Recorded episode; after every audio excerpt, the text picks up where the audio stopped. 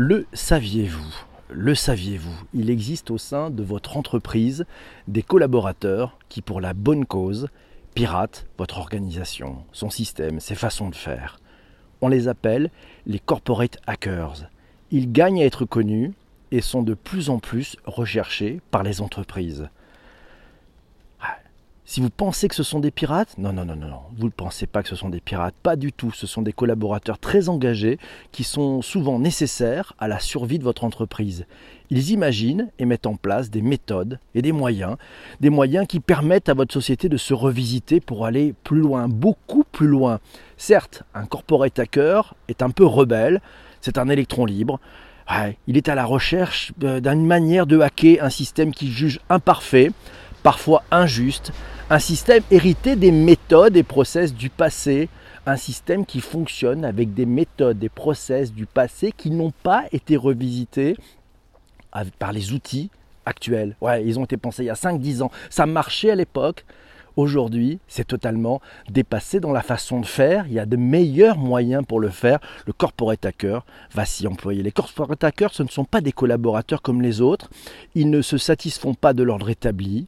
Ils osent transgresser les règles, la hiérarchie pesante, les injonctions par voie vide de sens pour créer de la valeur pour l'entreprise. Ces salariés, pas comme les autres, expérimentent des solutions sans demander l'autorisation de le faire. Ouais, bonne nouvelle. Si vous en êtes un, certains dirigeants ont bien compris que les corporate hackers sont une chance pour l'entreprise. On les recherche, on les scanne, on les recrute.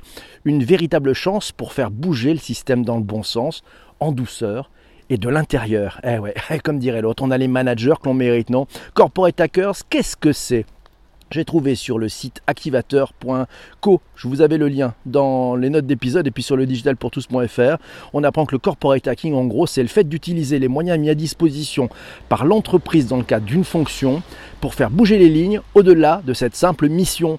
Pourquoi a-t-on besoin de corporate hacker Apprend-on dans cet article? Ben, Plus les gènes de ces règles internes sont rigides, moins elles comprennent de processus intégrés d'adaptation et d'apprentissage, et plus les corporate hackers sont nécessaires. Corporate hacking, quand les salariés hackent l'entreprise, c'est le journal Challenge qui en parle, et qui on y apprend d'ailleurs que le corporate hacker, c'est un salarié qui est très investi, mais un poil rebelle. Il traque la moindre faille du système pour l'améliorer, s'affranchit des règles qui entravent sa mission, expérimente des solutions sans demander l'autorisation de le faire. Il participe même aux réunions qu'il juge intéressantes même sans invitation. il s'y invite, a un hacker, c'est pas un pirate informatique, hein, soyons bien clairs, euh, c'est sécu euh, qui nous le dit. Ouais, la différence fondamentale c'est la suivante, les hackers construisent les choses, les crackers, les pirates, les démolissent. Non, un corporate hacker c'est quelqu'un qui construit des choses.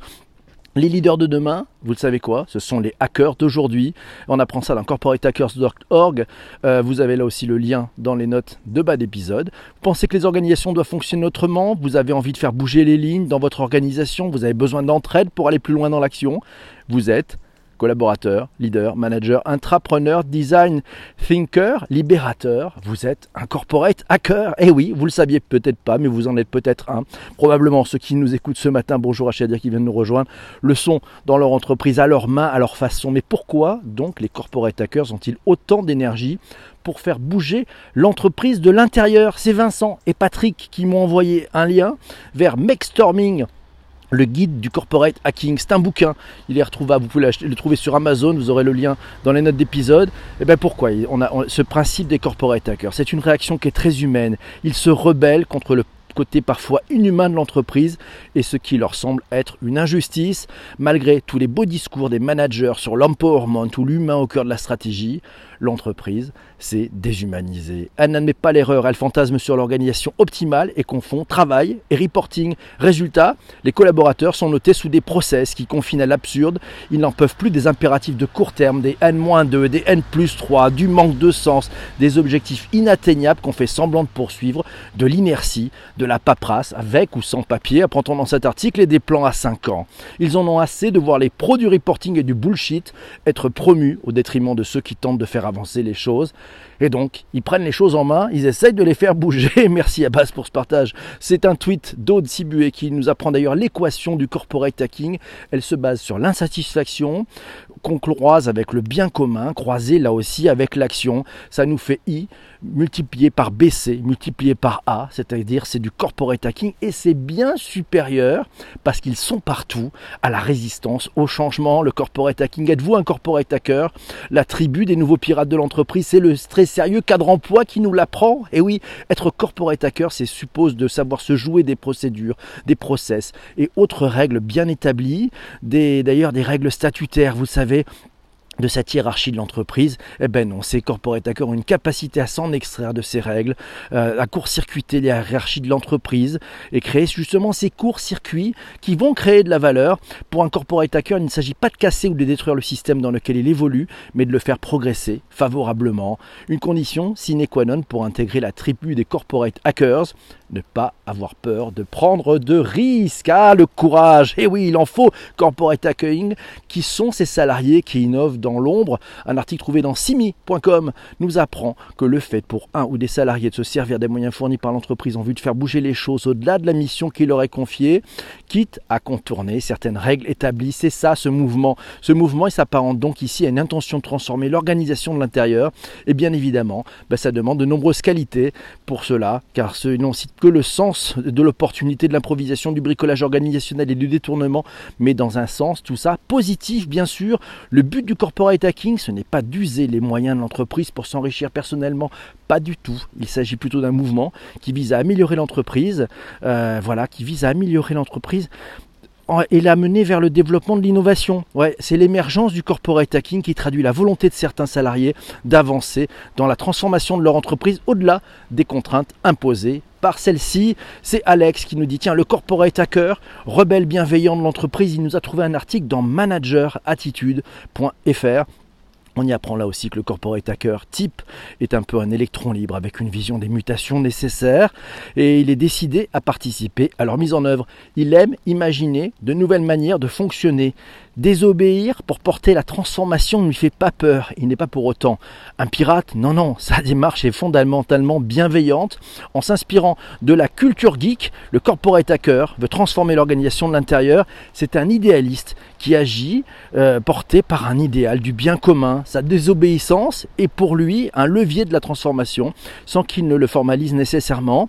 Il n'hésite pas à court-circuiter ses supérieurs pour aller plus vite, pour y essayer même si cela signifie s'exposer et échouer son ennemi principal, c'est l'immobilisme et son corollaire, la réticence au changement. Le corporate hacker, c'est un profil rare qu'il faut savoir valoriser intégrer. L'enjeu est de mettre à profit ses talents et son énergie pour servir l'ensemble de l'organisation qui se rebelle, qui essaye de bloquer ce corporate hacker. Mais la question, c'est de lui faire comprendre aussi mais surtout peut-être le fait de, comprendre, de faire comprendre à ses collègues que son comportement, voire sa désobéissance, sont acceptables euh, comme des expressions de ses qualités, le corporate hacking. Je savais que ça vous plairait comme sujet. C'est Julien qui nous dit tiens, comment identifier les corporate hackers parmi vos, vos collaborateurs? Il nous a trouvé un article dans hbrfrance.fr. C'est très sérieux. Le corporate hacker, il cherche à améliorer le système entreprise en le faisant bénéficier des évolutions et des progrès disponibles.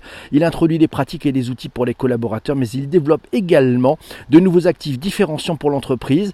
Un exemple, Leroy Merlin, qui organise ainsi des journées innovation où des corporate hackers viennent présenter les réalisations innovantes qu'ils ont portées. Voilà, plutôt qu'essayer de les fuir, au contraire, comment s'en servir. Et c'est comme ça que ça fonctionne. Et puis un article sérieux d'ailleurs euh, dans l'usine nouvelle, se fait raquer par ses propres collaborateurs pour se transformer. Certaines entreprises n'hésitent pas à mettre leurs salariés en situation de hacking. C'est une méthode radicale, mais avec des règles à suivre. Et ça, c'est intéressant. C'est une sorte d'intrapreneuriat corporate hacking, comment changer l'entreprise de l'intérieur. Le corporate hacking, c'est à l'initiative du salarié lui-même.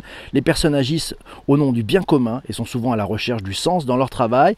À l'inverse, et c'est pas la même chose corporate hacking et intrapreneuriat, les intrapreneurs, ils émergent avec un mandat de la direction et ça, ça change peut-être tout. C'est vrai, ça peut changer beaucoup de choses.